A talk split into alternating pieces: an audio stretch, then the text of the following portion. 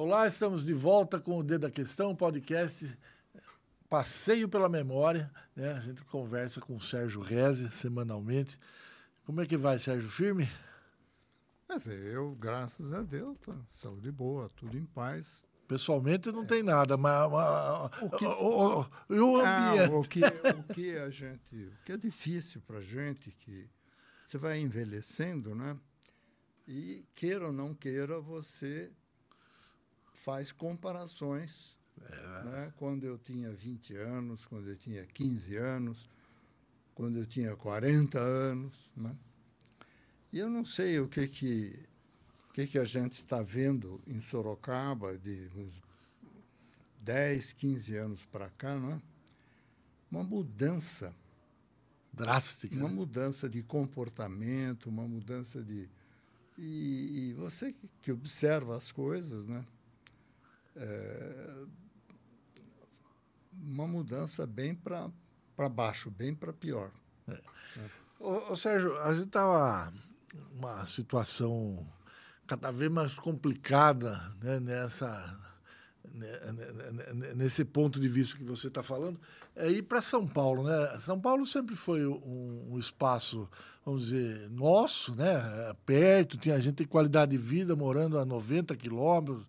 Uma viagem, você pega do começo da Castelinho ao fim da Castelo lá em São Paulo, eram 45 minutos. Hoje é. Pois é, mas o que, o que a gente observa é que você, você não tem serviço público aqui no nosso país. Não é Sorocaba. Nosso país não tem serviço público. Então, quando você observa, por exemplo, eu já comentei aqui, eu ia para São Paulo, eu pegava o trem aqui, nós morávamos ali no Largo Rosário, ali perto, ah, e a pé pegava o trem. Estava em São Paulo. Estava em São Paulo, 8 horas, 9 horas da manhã, estava em São Paulo. O que ia de gente que trabalhava, inclusive pessoas que trabalhavam no escritório da Estrada de Ferro Sorocabana, a Estação Central, tudo. Dizer, o que ia de gente para lá de trem. Tinha o vagão, até vagão restaurante tinha, né? Esse era um trem que vinha de Presidente Bernardes, Presidente Prudente, lá tinha vagão dormitório, né? a gente via. Então, uh, hoje, para você ir para São Paulo, você pega a fila de caminhões que tem, a fila de automóveis, é tudo, tudo, vamos dizer. É, eu fui a São Paulo ontem, de Alphaville, para ir entrar em São Paulo, um horror. horror. Agora, se olhava do lado esquerdo. Para sair era pior. Também vindo de São Paulo para ir para Barueri, para ali também, tudo lotado. Isso é. que hora que era? Era 11h30, meia-dia. Então, se é, se é de manhãzinha, é pior. Agora, aí. o que a gente, a gente vai, você vai, você anda pela cidade aqui, você vai observando coisas que, que né? O que tem de gente catando lixo, andando com um saco de plástico preto nas costas, eu vi em plena Avenida General Carneiro, passou um rapaz com um saco preto e um ventilador nas costas. Da onde que vem? Entende? Então, o que você vê, você vai. Nós temos aquele. Né, o, o bairro, né, gente? O bairro fala um Campolinho. Campolinho hoje vai dali da, da, da João de Camargo até Piedade, né? Mas o nome não é Campolinho, o nome é Bairro da Água Vermelha. Entende? O bairro chama-se Bairro da Água Vermelha. Então, o que você vê né, de, de situações é, que eu posso chamar de, de, estranhas, de complicadas, né? e são pessoas daqui de Sorocaba, não, pessoa que mora num bairro longe, depois vem ali no centro para pedir esmola, para fazer. Não, eu acho que é gente que vem de fora. É. E é um tal de pessoal andando descalço ou de chinelo de dedo, um shortinho, um saco na costa e vasculhando lixo. Triste realidade. Eles pegam aqueles, aquelas coisas onde as pessoas levam, põem lixo lá, eles vão lá e ficam. Seja, e tem gente que come. É. Eu já vi gente comendo o resto de lixo. É, triste demais, né? Ô Sérgio, você acha que essa questão que a gente estava falando de ir para São Paulo, por exemplo, que virou esse caos, essa transformação em tudo que você lembra, desde criança, adolescente, quando acaba o trem, vira ônibus e vira caminhão. Você acha que faltam lideranças de Sorocaba que abracem esse tema? Não, o problema não é liderança de Sorocaba. Acho que eu, eu... Não é Sorocaba que está sem liderança, que não, é que isso virou, como é se diz, regra geral. Você vai em São Paulo, vê o que você vê em São Paulo. Para onde você for, você vai ver uh, esse rebaixamento social que aconteceu. Né? Por exemplo, aqui vamos olhando, olhando Sorocaba. Eu me lembro que tinha pessoas, tinha uma ou duas pessoas que pediam esmola. Eu me lembro que os meninos eram engraxates, ficavam ali ao lado da catedral o Círculo Italiano não era aquele prédio que é hoje. Era uma casa, ali era o Círculo Italiano. Né? Ah, ao lado do Círculo Italiano morava a família ah, Nogueira Soares. Né? Ah, você via os meninos com as caixas de... e muitos meninos, meninos de 12, 14 anos, 15 anos, com caixa de engraxate na costa. Às vezes estavam andando na Rua da Penha, você parava, ele, você ficava em pé, ele botava a caixa ali, engraxava o teu Você não vê isso mais. Então, o que, que você vê? Não é o engraxate. Você vê pessoas pedindo esmola. Quer dizer, esse. Você percebe, você percebe nas pessoas que estão na rua esse rebaixamento que teve de, de modo de vida, entende? E não era assim. Há 30 anos atrás não era assim. É, essa é uma questão né, que talvez seja ao lado do, da, das drogas, né, que hoje também está em todo lugar, essa questão do, da, das pessoas abandonadas nas ruas, elas são outra, é uma, talvez sejam as duas grandes transformações na sociedade. Não, a pergunta é que você vai dizer, a pessoa está abandonada na rua, mas quem que abandonou ela? É... Um cara de, de 30 anos, quem, pegaram ele, tiraram ele da casa, jogaram fora, abandonaram? Não. Essa, eu acho que teria que haver uma discussão, eu acho que as autoridades aqui da cidade, né, a, a promotor público, justiça, prefeitura, uh, os colégios, as escolas, né, uh, tipo um debate, uma, uma discussão para ver, olha, o que, que é o jornal, né, o nosso jornal Cruzeiro do Sul é uma, uma peça muito importante para para, vamos dizer, levantar questões e debater questões. Então, o que eu acho é que falta, falta, vamos dizer, alguém puxar esse tema, puxar esse assunto, e isso acabar virando um debate da sociedade como um todo. Não é caso de polícia, caso de juiz, não, mas as pessoas que têm, vamos dizer assim, um maior conhecimento, não é? um maior estudo, uma maior coisa, debater o que está acontecendo? O, né? que a, o que a prefeitura conclui, né, ela que tem um trabalho, né, esse governo tem um trabalho chamado de humanização e tal, são dois aspectos, né? Que a prefeitura ela tem um levantamento, né? E desses levantamentos ela mostra que 80% são pessoas que não são de Sorocaba, que elas são despejadas quase por outros municípios, porque aqui, de algum modo, há um acolhimento, seja de entidades que dão comida. É, é, você tem uma ideia, esse levantamento mostra que muitas vezes essas pessoas recebem cinco marmitas por dia. Elas não comem cinco marmitas. E o outro aspecto é que 90% delas são vítimas de droga. Vítimas. Deda, espera um pouquinho. Eu me lembro que eu era rapaz, coisa de mais de 50 anos atrás, falava-se que o prefeito de cidade, presidente é. Bernardo, presidente Prudente, de, mandava para onde enfiava no, no trem e mandava para cá. Aí o, o, daqui pegava de volta, mandava no trem para lá. Mas não existia essa exibição de miséria pelas ruas. Entende? Mas você não acha que a eu acho, da não, droga o que, é o, o, que eu, o que eu vejo, a sociedade não pode se omitir, né?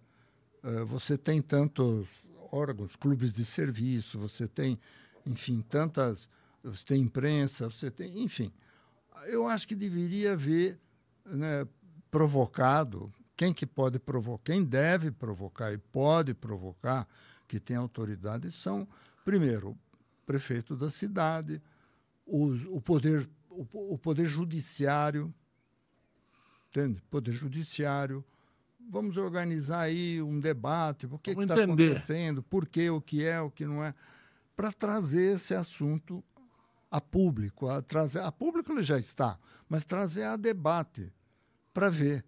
Então aí você analisa o porquê, por que acontece, o que tem aqui e o que que eventualmente a sociedade como um todo, porque isso não é um trabalho do prefeito exclusivamente. Não é. Isso não é um trabalho do juiz, não é um trabalho do professor cada um é parte de uma engrenagem social que tem suas responsabilidades, não é?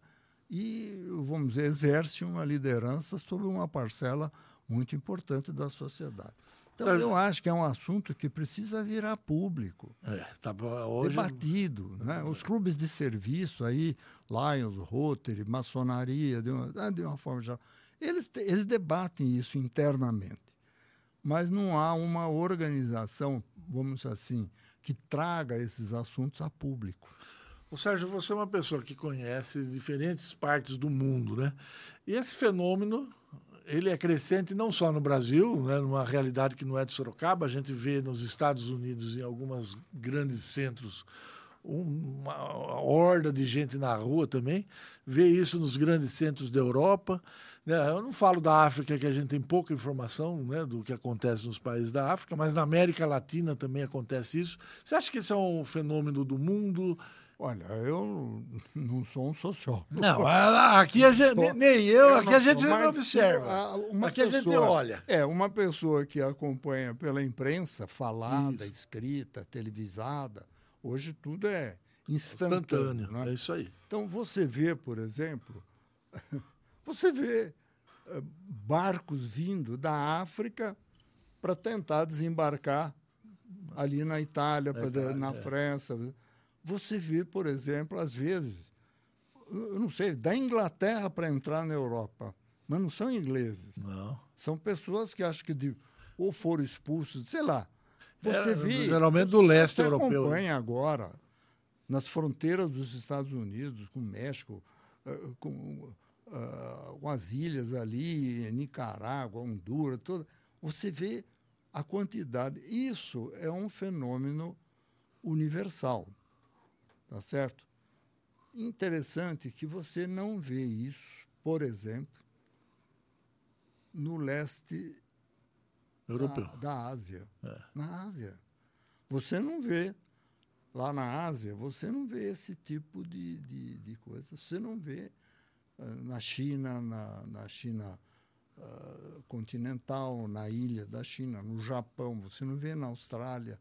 Você não. Ou, não digo que uh, não exista, pode até ser, mas você não tem isso com uma exibição tão pública como é aqui nesse lado da Europa ocidental, da, da, da América.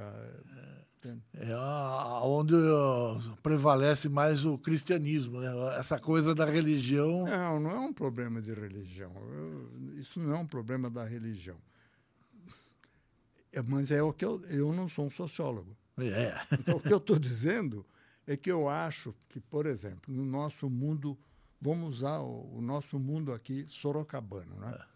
Eu acho que a gente deveria, vamos dizer, o prefeito e outras autoridades, né, o pessoal da justiça, o pessoal das escolas, né, dos, dos enfim, conduzir um criar, criar a faculdade de direito, criar um debate, não é?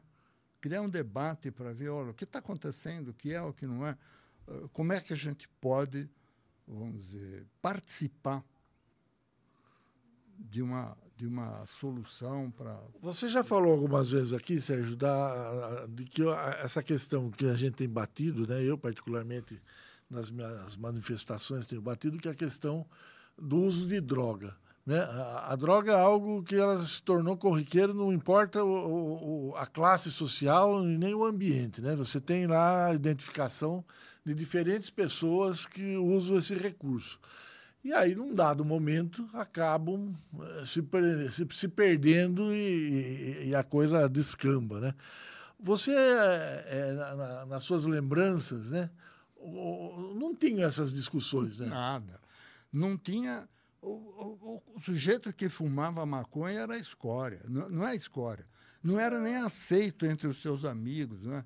não, não tinha essa. Havia uma rejeição a, a, determinados comportamentos que naquela época. Mas o, o que eu quero dizer é o seguinte: é, você vai dizer, bom, ah, mas negócio da droga. Meu Deus do céu, a droga virou um grande empreendimento. Você falou tudo. Hoje a droga tem um grande empreendimento. Você falou tudo. Tem lá quem produz, tem o que transporta, o que comercializa. Pois agora mesmo a gente estava vendo aí, olha o que aconteceu no país vizinho aqui, no Equador. O Equador foi o de perna foi atacado. Mas atacado de fora? Não, de, de dentro mesmo. Entende? E na imprensa, você lê na imprensa, qual é o destino dessa droga, disso, daquilo? Ah, Bélgica, Holanda, é. Inglaterra. É. Agora, você vai dizer, ah, mas Inglaterra, França, a Bélgica são países que têm um nível cultural, um nível de riqueza de educação bem, bem elevado. Então, são países é um milenares, processo, né? É, eu é um processo, vamos dizer assim, será que o ser humano está sendo mesmo. então, a responsabilidade aí, é do ser humano. Estamos chegando no ponto central, né? de voltar para a gente é, mesmo. É melhor parar por aqui. Porque... Você, você, falou um ponto que eu, eu concordo integralmente. Né? A gente, é, as pessoas elas não se olham muito. Né? Você, Olha, eu me lembro, a gente era rapaz você viu, ele fumou. Aquele lá está fumando maconha. Era algo feio. Nossa, ele era rejeitado dos amigos e tudo. Hoje faz parte, faz parte. A maconha é uma droga bem leve, né? Perto do, do é, que se tem usado. que a gente lê e vê aí. Tem uma... é, um, é um processo. Por isso que eu falo. Eu acho que, eh, vamos dizer, se você hoje falar, aí determinado clube, vamos falar, Lions, Rotary, maçonaria, cada um desses clubes, eles exercem uma função de auxílio, uma função de ajuda bastante, eh, vamos dizer, importante. Só que isso é fica muito fechado. Você, você, vê, você vê, por exemplo, nós temos a, a Vila dos Velhinhos. Tá? Então, a Vila dos Velhinhos ela é atendida por um determinado uh, setor da maçonaria. O Monteiro Lobato, o outro, outro, Educandário, Santo Agostinho tal. Então, são pessoas que estão. E são, eu diria, que são, vamos dizer, atividades que acabam ficando restritas a um determinado setor, a um determinado. E, e, a grandes, por exemplo, não é toda toda a sociedade que tem, vamos dizer, participação ou se utiliza do Monteiro Lobato, da Vila dos Velhinhos outros. O que eu acho que deveria haver um grande, não sei, vamos dizer, quem coordena isso? Quem tem que coordenar isso são os é prefeito, autoridade pública. Vamos cria um conselho para ver, para olhar, para debater, entende? Para organizar uma discussão para dizer o que está acontecendo, por que, que está acontecendo e, eventualmente, como podemos trabalhar para, vamos dizer, ajudar a que isso não cresça mais ainda. Se a gente está caminhando ao final, está passando rápido, mas o assunto está bom. Você é, fala do, da importância dos clubes de serviço, né, maçonaria, Rotary Lions, né, na vida da cidade, principalmente naquilo que não é atribuição direta do poder público. Você não vê hoje é, e aí da sua lembrança, né, da, da sua vida, uma presença maciça da religião ocupando esse espaço do clube de serviço hoje? Olha, você, a religião, nós temos hoje. Eu digo igreja, não a religião. Você vê a igreja católica, você vê protestante, você vê. Que são milenares, eu digo as novas. Mas todos eles, todos, clube de serviço, igreja, tudo, atuam dentro, de, vamos dizer, de um círculo de, de, de participação, de um círculo de atendimento que fica um pouco restrito. Tá certo? Então, é, eu acho que teria que haver uma coordenação maior que chamasse setores da sociedade, debatessem, né? debatessem, analisassem, ver como é que a gente. Eu não sou o dono da verdade. Claro. Eu estou aqui levantando um problema que você vai passando na rua e vê. Não é? Uh, mas eu acho que teria que haver, teria que haver uma coordenação maior, que isso só pode ser feita pela prefeitura, pelo judiciário, Câmara Municipal, enfim, nada de política no meio, né? E, e ver uh, como é que a gente pode, primeiro, tomar conhecimento, né? debater o assunto, e segundo, ver que tipo de solução, como é que a gente pode fazer, como não pode. Né? Tem que haver um debate. Eu acho que precisa haver um debate sobre, sobre o, que está acontecendo e que caminhos a gente pode, vamos dizer, ir para que a gente possa ajudar a resolver. Existem tantas coisas que eu acabei de falar aqui. Aí a maçonaria cuida da, da Monteiro Lobato cuida da vila. Então há um, há, há, mas isso se restringe a determinados setores, né? Uh, sempre sempre teve Humberto de Campos, sempre teve essas coisas todas, né? Mas é, é, não consegue, é muito restrito. Fora é, que a gente vê uma essa mudança no, no, que a cidade é, passa, né? tem uma consequência no seu número de habitantes. Hoje, 800 mil habitantes e, crescendo não é uma coisa de, de a gente pensar. Sorocaba com... atrai. Exatamente. As pessoas que vêm de fora, vêm de outros lugares, vêm para cá, para Sorocaba. Entende? É, você vai, tem cidades aqui ao nosso redor. Eu fui a Piedade. Olha, a Piedade está como era há 50 anos atrás. Entende? Aquela mesma piedade que a gente conhecia. Produção rural. Sorocaba, por força da sua explosão explosão econômica, vamos chamar, importância e explosão econômica, atraiu muita gente. Né? É, a mudança. Então, eu acho que é, seria muito importante né, que se chamasse as forças vivas da cidade para um debate, para saber o que, que é, o que não é. Aí vão surgindo uh, opiniões, vão surgindo. Uh, deba esse debate faz com que venham opiniões à tona e pode, pode se encontrar. Lógico que você não vai resolver isso uma canetada. vai, porque daí, em vez de 700 mil, você vai ter 2 milhões aqui, é. que vem, a, vem aqui porque outras cidades e outras coisas. Mas, pelo menos, aqueles problemas que são sorocabanos, que estão bastante visíveis, a gente pudesse encaminhar. Você sabe, Sérgio, que essa é uma, esse aspecto que você levantou hoje, né? É, eu fui na, eu vou na, na feira domingo de manhã eu já ia com a minha mãe de criança e nunca parei de ir.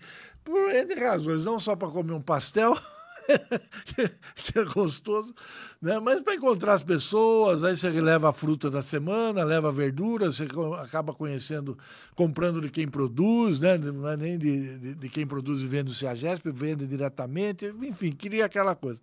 E eu estou impressionado né, com o número de gente é, pedindo, né, a, a, a, ponto de hoje é, é, os feirantes. Comendo restos de feira. Pois é. Eu já falei aqui, acabei de falar, que dá para a gente ver, inclusive, pessoas abrindo os latões pretos de lixo que tem, que tem né? alguma coisa ali come. Pois é, é um número. Infelizmente, olha o nível de degradação que, que chegou, que muita gente chegou. E, e, a, e a, Lamentável. E o ponto central é esse que você Agora, falou. também vamos não entender. tem como né? você, você vai dizer, ah, então vamos fazer. Então vamos colocar uma mesa aqui na rua, todo É, mundo que mas- quiser comer, vem e come. Não é bem assim. Mas isso é mais Não- ou menos é- o que foi feito, Não. né? Porque hoje o que tem de gente dando marmita para os outros, né? Pois é, mas o que a questão acho, é entender como que a pessoa foi parar o que ali, eu né? acho é que o que eu vejo é que precisa, primeiro, saber por que isso acontece. Por É isso aí, é. E a é partir de você saber por que acontece, discute-se ou tenta-se discutir e encaminhar alguma, alguma solução. Não, não é uma solução que vai ter, mas pelo menos, vamos dizer, ajudar a resolver o problema.